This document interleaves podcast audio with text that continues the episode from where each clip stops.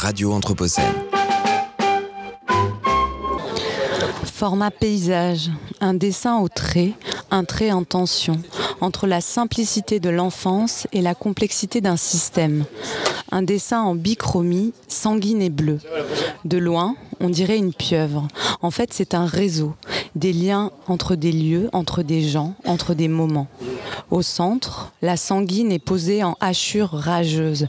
Elles forment une masse inquiétante, dégoulinante, éclat dangereux en contrebas de murs et d'immeubles, rouges eux aussi. Un rouge que l'on retrouve comme un motif des bâtiments en flammes, fissurés, menaçants et menacés par des gouttes qui reviennent elles aussi. D'autres lieux figurent. En bleu, plus habités, ils sont reliés entre eux et aux autres, au rouge, par des espèces de routes, des pointillés et des lignes. Entre tout ça, ça grouille. Une foule de gens, une foule de voitures, des punaises de lit. En bas du dessin, un texte manuscrit. Pattes de mouches qui ressemblent au peuple dessiné, pattes de mouches qui reprennent certains motifs, pattes de mouches qui expliquent et décryptent. Une légende. C'est une carte. La carte sensible des luttes. Bonjour à toutes et bonjour à tous et bienvenue dans Sciences dessinées sur Radio Anthropocène, l'émission qui s'intéresse à la pratique, à la valeur et aux effets du dessin dans la recherche scientifique et la production de la connaissance. Aujourd'hui, je vous propose d'écouter la rediffusion d'un épisode enregistré en juin 2022. Je recevais alors Élise Olmedo, géographe, tenante d'une approche sensible et expérientielle des questions sociospatiales, venue nous parler de cartes sensibles et de la recherche comme création. Bonjour Élise. Bonjour. Merci beaucoup d'être avec nous, malgré la distance spatiale et temporelle qui nous sépare, puisque vous nous parlez depuis le Canada. Vous êtes actuellement postdoctorante au département de géographie, aménagement et environnement de l'Université de Concordia. Alors, on va revenir plus en détail sur ce qu'est la carte sensible et le passionnant travail de, euh, création cartographique que vous avez engagé depuis quelques années. Mais avant ça, euh, je voulais vous poser la question et vous demander euh, si vous pouviez revenir sur votre parcours et sur d'où vient cette appétence pour le dessin euh, que vous avez développé euh, depuis, je crois, euh, des premiers croquis anthropologiques en 2010 dans, dans, votre travail sur l'espace habité à Marrakech jusqu'à aujourd'hui et les, cartes sensibles des récits de vie d'exilés rwandaises que le travail que vous menez en postdoctorat à Concordia. Euh, ben, ça a, été une pratique d'à peu près euh, une dizaine d'années, là, je dirais, peut-être un peu plus. Mais c'est venu d'un moment où, dans, au cours de mes études, j'ai passé un concours, concours des écoles du paysage en France. Et euh, il y avait une épreuve qui s'appelait expression plastique, qui n'était pas une épreuve de dessin, au sens, euh, voilà, ils ne cherchaient pas euh, des, une approche euh, conventionnelle, mais plutôt une capacité à exprimer des choses créativement. Donc ça pouvait être le crayon, mais aussi, voilà, on avait le droit à tous les, tous les outils possibles, on pouvait amener tout ce qu'on voulait. Et euh, bah là, c'était, j'étais un petit peu embêtée parce que euh, moi, j'avais vraiment pas pratiqué ça, et euh, j'avais même plutôt eu euh, un blocage euh, puisque mon enseignante de maternelle m'avait appris à dessiner chaque chose, les personnages se dessinaient comme ci, comme ça, chaque élément était très très rigide, et j'ai complètement abandonné du coup cette pratique de dessin, enfin voire presque jamais pratiqué ou très peu. Et donc pour cette épreuve, euh, bah, ça m'a ça m'a en quelque sorte libérée parce que bah, j'étais obligée de m'y mettre. Mhm. Et donc j'ai des amis en art appliqué qui m'ont qui m'ont aidé euh, du coup à libérer cette euh, cette créativité. Et depuis, j'ai toujours j'ai toujours dessiné, utilisé ça vraiment comme on utiliserait la prise de notes en texte. et donc c'est cette liberté que je retiens, en tout cas que j'ai retenue dans la pratique du dessin et que j'ai appliqué finalement après mon choix était d'aller de me porter plus vers la géographie parce que j'avais un, intérêt déjà à cette époque-là pour la recherche. D'accord, donc on est parti donc de, la libération d'un blocage à, finalement un objet de, centralité euh, dans, votre travail. Et alors justement, euh, vu qu'on est là pour en parler, est-ce que vous pouvez commencer euh, par définir ce qu'est la cartographie sensible, qui est quand même un, objet, une pratique assez singulière quand, on pense à cartographie, on, s'imagine rarement bah, la nature des dessins que vous vous produisez. Et peut-être que pour la définir, vous pourriez nous expliquer en quoi elle diffère de la cartographie conventionnelle euh, géolocalisée qui est, plus familière euh, du, public? En fait, la cartographie sensible, elle s'intéresse donc à la dimension sensible de l'espace, euh, voilà pour le dire d'un point de vue général, mais en fait, elle représente plutôt l'expérience que l'on peut faire d'un espace. Donc, elle suppose qu'il n'y a pas une représentation finalement globale ou universelle comme pourrait l'être voilà les, avec la carte euclidienne, avec les coordonnées donc un cadre en fait euh, dans lequel pourraient s'insérer toutes les données. Mais là, du coup, on suppose qu'il y a euh, des un infini, un, infini euh, panel de cartes possibles et donc qui correspond en fait aux expériences qu'on peut faire de l'espace. Donc c'est vraiment une différence majeure, mais il n'empêche que la carte sensible peut tout de même dialoguer avec d'autres types de cartes comme la carte géolocalisée conventionnelle. Et bah, c'est ça pour une définition un petit peu euh, rapide, euh, c'est ça. Sur quel genre de données euh, va s'appuyer la, cartographie sensible? Bah, Du coup, plutôt des données de l'ordre du vécu, ça peut être des sensations, ça peut être des émotions, ça peut être des souvenirs. donc là, ce ne sont que des exemples, hein, mais c'est assez large finalement. le vécu, ça peut englober beaucoup de choses votre matière euh, principale, c'est, euh, euh, enfin votre matière brute, ça va être plutôt de l'ordre de, des discours récoltés sur ces expériences spatiales. Oui, alors ça peut être sous forme de discours, c'est-à-dire d'un vécu qui peut être relaté par la parole, mais ça peut être aussi un vécu euh, qui euh, vient, enfin qui vient entre guillemets d'être euh, vécu comme une marche. Il y a beaucoup en France, ça se pratique la cartographie sensible à partir d'expériences en fait qu'on crée. Donc on crée un dispositif pour l'occasion, pour faire la carte. On va créer une expérience. Donc souvent, ça peut être des promenades euh, qu'on va appeler promenades sensibles. Ça se fait beaucoup, euh, euh, ça se fait beaucoup en fait à l'école, dans l'enseignement secondaire, dans l'enseignement supérieur avec les étudiants.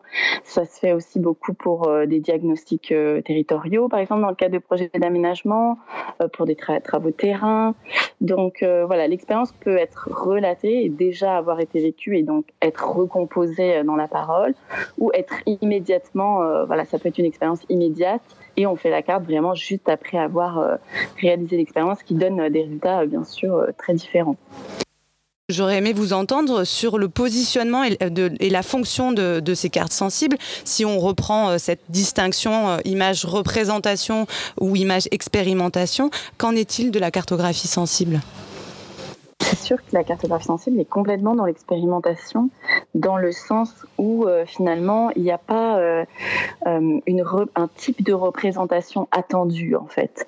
Donc c'est pour ça que elle peut être intéressante justement pour permettre à des personnes de s'exprimer et de d'exprimer des choses qu'on n'attend pas peut-être en général d'elles d'un point de vue je sais pas social ou politique. Ça, ça peut être des cartes du coup qui vont un peu transgresser euh, certains ordres euh, sociaux, politiques, euh, de genre, etc. et donc, je dirais, alors, je dirais que c'est un outil post-représentationnel, je le placerai de ce côté-là, dans le sens où bah, ça va intégrer dans l'expérimentation, ça va permettre d'intégrer le processus et d'intégrer en fait toute la construction de la cartographie. Donc c'est un mouvement dans les sciences sociales aujourd'hui, on se rend compte que bah, c'est important en fait d'intégrer ce processus au sein de la recherche et puis surtout de le, parce que souvent il a pu être dit, écrit, euh, c'est-à-dire voilà, il était dans les manuscrits, euh, dans les publications, dans des notes de bas de page, on retrouve dans des encadrés, mais finalement euh, peu dans les images scientifiques. Et donc cette fonction post-représentationnelle de la carte permet justement d'intégrer ces tous ces aspects en fait de l'expérience de recherche euh, et donc finalement son ancrage, euh, l'ancrage de, cette cartographie sensible est plutôt du côté de la performance que de la représentation. La, la carte sensible, elle, vraiment, elle performe l'expérience, l'expérience euh, plus qu'elle ne la représente. Elle est une trace et donc on pourrait, voilà, en, relisant la carte et d'ailleurs en vous écoutant sur la lecture de la cartographie des luttes, voilà, vous avez vous-même réalisé, performé cette carte et, et vous pourriez faire euh, une nouvelle carte à, partir de ça. Donc euh, voilà, il n'y a pas de vocation euh, générale, mais c'est plutôt des traces, mais des traces qui peuvent être très importantes et très signifiantes. Alors vous avez utilisé un mot que je trouve très intéressant, c'est celui de la, transgression, et ça m'amène à, une autre question, c'est celle de, l'accueil en fait de, ces propositions performances dessinées, l'accueil de, ces cartes dans la communauté académique. Est-ce qu'il y a des résistances, euh, notamment euh, sur les enjeux de, scientificité, on va dire, de ces productions Parce qu'on comprend en vous écoutant que vous êtes dans une, dans une recherche-création euh, qui, assume tout à fait un, pont avec la, démarche artistique. Et du coup, comment, comment on construit sa place dans cette hybridité quand on est dans un milieu académique qui n'est pas, pas toujours très ouvert? Ou, peut-être je, suis un peu trop pessimiste euh, bah, en tout cas, ces cartes sensibles, elles sont de plus en plus acceptées parce que je pense qu'elles permettent, euh, voilà, elles permettent par exemple des personnes qui sont euh, partie prenante de la recherche, euh, de l'enquête, de d'exprimer. Donc ça, c'est c'est vraiment une qualité qui est aujourd'hui reconnue. ce qui est peut-être difficile encore à, à faire entendre finalement, c'est l'idée que la carte n'est pas seulement porteuse d'informations, mais qu'elle peut aussi suggérer, ouvrir, montrer une profondeur, montrer, euh, euh, associer des idées, et que euh, cette association d'idées, elle, va être fertile, elle va être une force. C'est vraiment une dimension poétique de la carte qu'on retrouve, mais qui est une dimension qui a été très bien identifiée, puisque au départ, à la Renaissance, par exemple, les cartographes étaient des artistes, hein, donc mm. C'est-à-dire retrouver finalement la dimension esthétique de la carte et s'en servir d'un point de vue scientifique pour euh, démontrer des choses, montrer des choses, faire avancer euh, les connaissances. Et je pense que c'est peut-être sur ce point-là que euh, voilà, il encore il y a encore du chemin à faire pour faire reconnaître la carte comme outil réellement scientifique. J'aimerais vous demander euh, pourquoi, euh, enfin pourquoi le dessin, que peut le dessin? Parce que vos, créations cartographiques dessinées, elles sont toujours accompagnées euh, d'un paratexte essentiel. Hein. Les, cartes, elles sont, elles sont pas autonomes. Il y a des légendes manuscrites sous forme de prose qui, intègrent les figurés. Des fois, il y a, même des, restitutions textuelles d'entretien ou, de, ou de balades. qu'est-ce que les cartes, qu'est-ce que le, trait dessiné va permettre de faire figurer qui n'existe pas euh, dans le texte.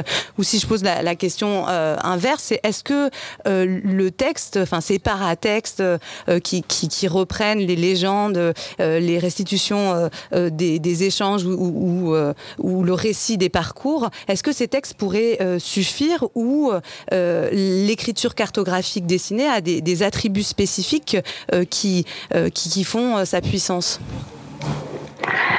Euh, pour moi, il y a une immédiateté euh, du dessin, mais comme de tout euh, outil visuel, je pense, c'est pas restreint au dessin.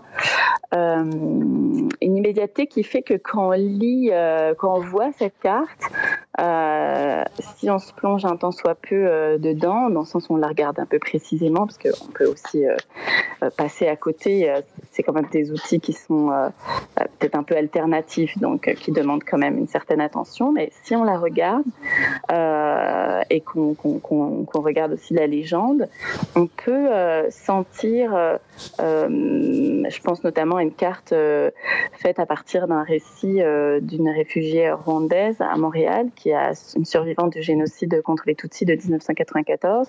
Qui, elle raconte en fait le moment où du déclenchement du génocide, qui est attaché notamment au crash, enfin au décès du, du président euh, euh, du Rwanda à ce moment-là, et un, attentat et un crash de, l'avion du président. Et donc, elle raconte très précisément le jour où elle s'est réveillée à 6 heures du matin. Et ça a été vraiment comme une explosion. Elle, raconte toute la journée. L'explosion, en fait, dans le récit augmente. Euh, et donc, on sent vraiment la tension dans le récit. Donc, on pourrait écrire un texte pour montrer cette tension. Mais la carte, elle, elle montre immédiatement euh, justement cette explosion et le fait qu'elle, euh, euh bah, c'est comme une sorte de choc qui se répand.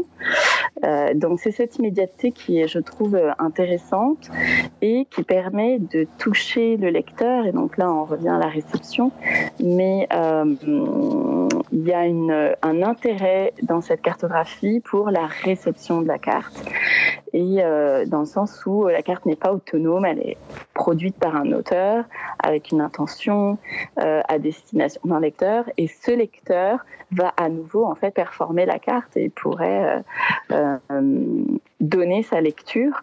C'est dans ce sens que je dis que ce sont toujours des traces qui sont réactivées en fait. Alors justement, est-ce que vous pouvez nous décrire peut-être un peu plus euh, concrètement et en détail euh, bah, le processus de, construction, de, conception et euh, de, de, création de ces cartes? Est-ce qu'il y a, est qu'il y a des, étapes hein? Est-ce que vous faites des brouillons, des croquis intermédiaires qui sont partagés avec les personnes interviewées, par exemple, quand vous êtes dans, dans, dans des données de type expérience relatée Et à, quel moment intervient le dessin? Vous parlez de de l'immédiateté de la réception, mais est-ce qu'on est aussi dans une euh, spontanéité de l'écriture euh, ou alors ça vient euh, après des notes Voilà, est-ce que vous, seriez d'accord de partager un peu la, cuisine interne de, la création de ces cartes? Bah, je peux reprendre l'exemple justement de l'atlas subjectif des récits rwandais. donc en fait, ce sont des, des récits euh, de vie euh, sur lesquels j'ai travaillé donc à l'université Concordia. Ils sont, euh, ils ont été produits par l'association Page Wanda qui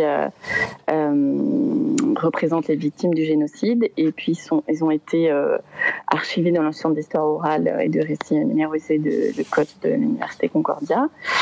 Et donc mon travail sur ces cartes, en fait, ces cartes avaient été, ont été cartographiées à l'aide d'une application qui géolocalise. Et justement, l'application euh, montrer des limites quant à la représentation des émotions, puisque du coup, euh, elle en venait finalement à, à, à, juste nommer dans le récit euh, thématiquement, euh, voilà, pointer ici, il y a une émotion ici, mais finalement sans rien dire euh, de l'émotion réellement, juste en la pointant.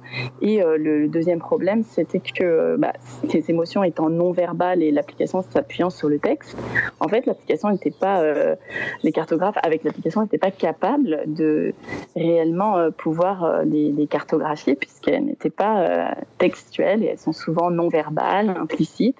Mais ou alors non verbal, ça peut être aussi explicite, mais juste, elles ne sont pas dites. Mm. Euh, donc la carte sensible, elle va permettre de faire ressortir ça. Donc j'ai choisi par exemple des moments du récit, euh, bah, comme celui, le, le, moment dont je parlais. Euh, et puis à partir de ça, j'ai commencé à écouter, écouter le récit, cet, cet, extrait de récit plusieurs fois. Et donc il y a de la spontanéité dans le sens où c'est ce qui me vient et comment je ressens les choses. c'est vraiment ma carte. Mais il y a tout un travail de construction qui fait qu'il y a une distanciation par rapport à ce que je ressens du récit, à ce que je lis, à ce que je comprends. Et donc il y a tout un travail d'esquisse préliminaire. Ça peut aller des fois jusqu'à 10, 15 cartes avant la carte finale. Et euh, ces esquisses ont justement été présentées euh, dans l'atlas subjectif euh, sous forme d'un, pour l'instant c'est un, livre auto-édité, mais parce que elles sont, ces esquisses, elles sont traces justement du processus, elles montrent le processus et c'est bien ce qu'il s'agit de montrer, c'est-à-dire voilà que c'est une lecture à un moment donné dans un contexte spécifique par une personne précise et donc c'est ça euh, l'intérêt aussi de la cartographie sensible. Elle se présente finalement de manière moins neutre, hmm. aussi bien du côté de la production que du côté de la réception. Radio Anthropocène.